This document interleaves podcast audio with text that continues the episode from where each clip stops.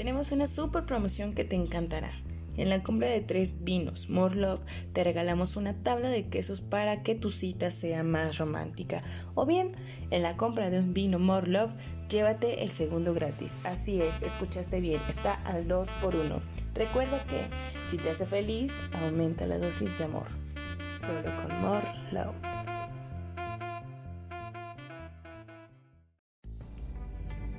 Una super promoción que te encantará.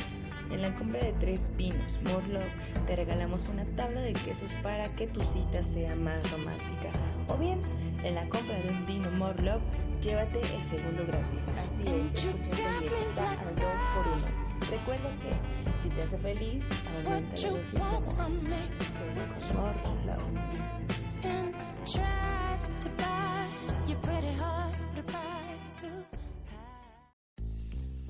Tenemos una super promoción que te encantará. En la compra de tres vinos More Love te regalamos una tabla de quesos para que tu cita sea más romántica. O bien, en la compra de un vino More Love, llévate el segundo gratis. Así es, escuchaste bien, está al 2 por 1 Recuerda que si te hace feliz, aumenta la dosis de amor. Solo con More Love.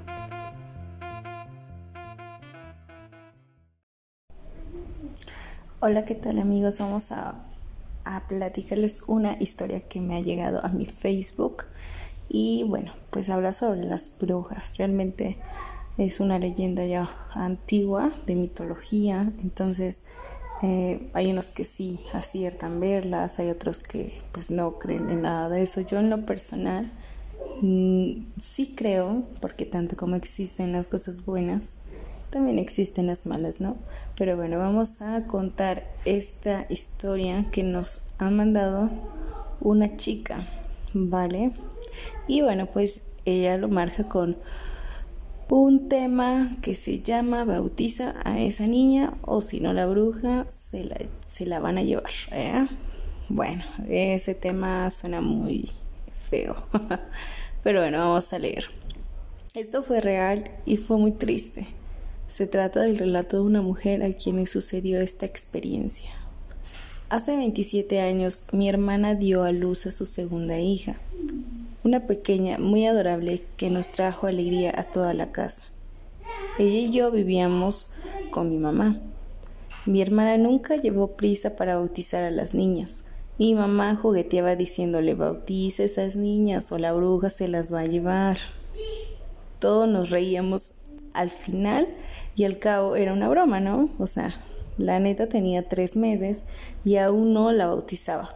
Pero eso sí, desde que nació, las lechuzas se, se paraban a cantar en el árbol. O sea, una tremenda barbaridad, ¿no? Y la nena no paraba de llorar hasta que se iban. No fue hasta una noche que tuvimos un sueño muy pesado, el momento más doloroso como mi familia Recuerdo que esa noche mi cuñado y mi esposo coincidieron de noche en el trabajo y mi hermana tenía la costumbre de dormir con la ventana abierta. Recuerdo que esa noche me sentí rara. Recuerdo que ella no estaba soñando, sabía que estaba dormida, pero no podía despertarme y me dolía mucho el pecho. Escuchar a mi otra sobrina gritar, pedir ayuda,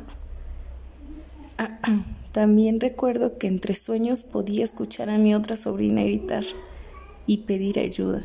Gritaba que unos gatos se comían a su hermanita.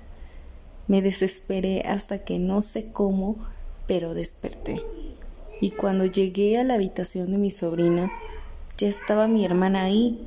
Tenía cargada a mi sobrina y no reaccionaba. Estaba muy pálida y tenía un moretón en el cuello. Mi hermana gritaba, desesperada, y preguntaba por qué la niña tenía ese moretón. Mi sobrina le gritaba que no era un moretón, que era sangre, pero nosotros no veíamos sangre, solo lo morado. Le pedimos ayuda a un vecino y no se negó a llevarnos al hospital. Recibieron a mi sobrina en urgencias.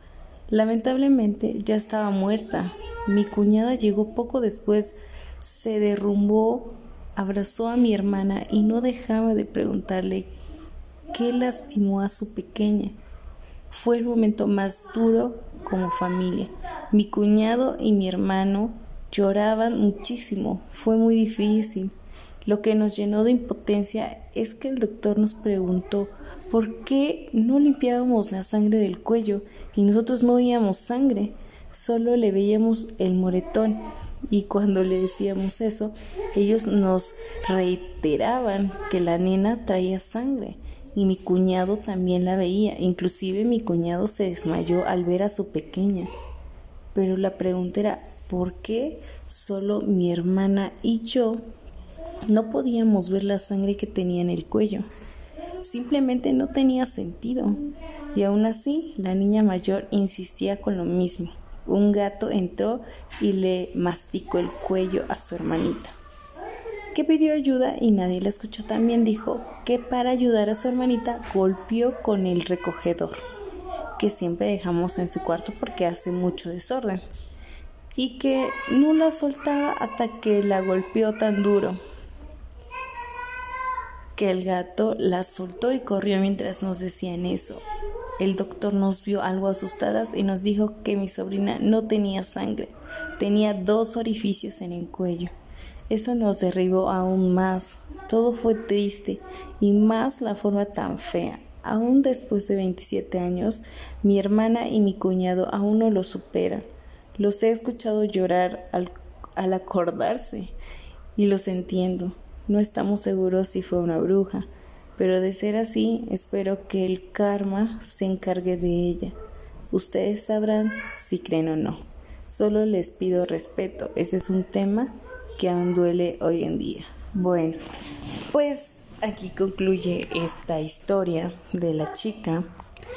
Realmente, como les comenté desde un principio, no sabemos si las brujas existen. Realmente lo vemos como una mitología. Eh, eh, sí ha habido casos que hemos escuchado que las brujas que las han visto, que son bolas de fuego, etcétera. Hay infinidades de leyendas. Pero bueno, pues cada quien tiene su opinión, ¿verdad? Y bueno, pues no dejen de escuchar los podcasts que nosotros les damos a través de las leyendas que nos comparten en Facebook, ¿verdad? Si tienes tú una historia, mándamela y nosotros la redactamos. Bye. Hola, ¿qué tal amigos? Bienvenido a nuestro nuevo canal de podcast. Así es, vamos a escuchar aquí al profe, profe R, RR, acerca sobre el derecho mercantil. Vamos a escuchar un poco acerca de ese tema, claro que sí. Y bueno, pues ya saben que los comentarios son bienvenidos. Empezamos con usted, señor RRA. ¿Nos puede hablar acerca de desde cuándo surgió el derecho mercantil? Mm, etimológica, legal. Etimológicamente, vamos a ver sobre ese primer tema. ¿Desde qué punto quieres saber? Ay, chingo. Así. Por cuestión etimológica, el derecho mercante o derecho mercantil surge con la aparición de los comerciantes. Entonces, imagínate, hablar de la aparición del comercio se da desde la antigua Mesopotamia, con el acuñamiento del dinero. es un sistema antiguo. Se habla, bueno, algunos historiadores hablan del trueque, pero pues en el trueque no asignas un valor pero, a la cosa. Pero anteriormente sí se daba, ¿no? y es que precisamente esa es la naturaleza del derecho mercantil, asignar un valor a la cosa. Y el derecho, bueno, ahora como conocemos, pues es la regularización de esa actividad, de ese valor, de, esa, de ese mercado, de esa relación entre comerciantes. ¿sí? Porque, bueno, pues, si no hay regulación, pues cada quien podría acaparar, podría Hola, muy buenos días a todos los que nos escuchan a través de este podcast. Hoy hablaremos sobre un tema bastante interesante en el cual daremos a conocer los siguientes temas, como lo es el concepto de la empresa, actividades empresariales y los tipos de empresa. Bien, ¿qué es la empresa? La empresa es un sistema social en el que se integran un conjunto de personas y medios con los cuales llegas a un objetivo. En el cual los logros eficaces de los objetivos necesitan de una organización que lleve consigo la coordinación coherente de todos los medios y personas que forman parte de la misma. Bien, como concepto de la empresa, es un lugar en el cual se desarrolla una parte importante de la organización, por lo que son los trabajadores que la integran. Esta integración en la empresa es favorecida si el trabajador conoce antes la organización de la que se le ha dotado en la empresa, por lo que debe asumir el puesto que se le ha dado por parte de ella. Por lo tanto, la empresa necesita de la organización para obtener sus metas. Dado así, la empresa tiene un componente jurídico económico en el que se desenvuelven dentro del campo de la organización. El componente jurídico funciona en una sociedad donde tiene una clara dimensión jurídica mercantil. Esta integra un grupo de personas que ponen en común sus bienes para lograr un fin determinado. Ya que sabemos el concepto de la empresa, empezamos al siguiente tema, en el cual está conformado por las actividades empresariales. Como principio, las actividades empresariales es un proceso con fines comerciales o industriales para el beneficio de cualquier empresa, por lo que es un desarrollo con el fin de conseguir aumentar las ganancias y el potencial en un mercado competitivo. Así también es toda aquella acción que lleva a cabo un objetivo al final de producir y comercializar sus bienes o servicios generando ingresos a la empresa y por lo tanto generando para agrandar sus ganancias. En conclusión, y para que sea entendible, la actividad empresarial se refiere a ingresos por actividades empresariales, los provenientes de la realización de actividades comerciales, industriales, agrícolas, ganaderas y de pesca.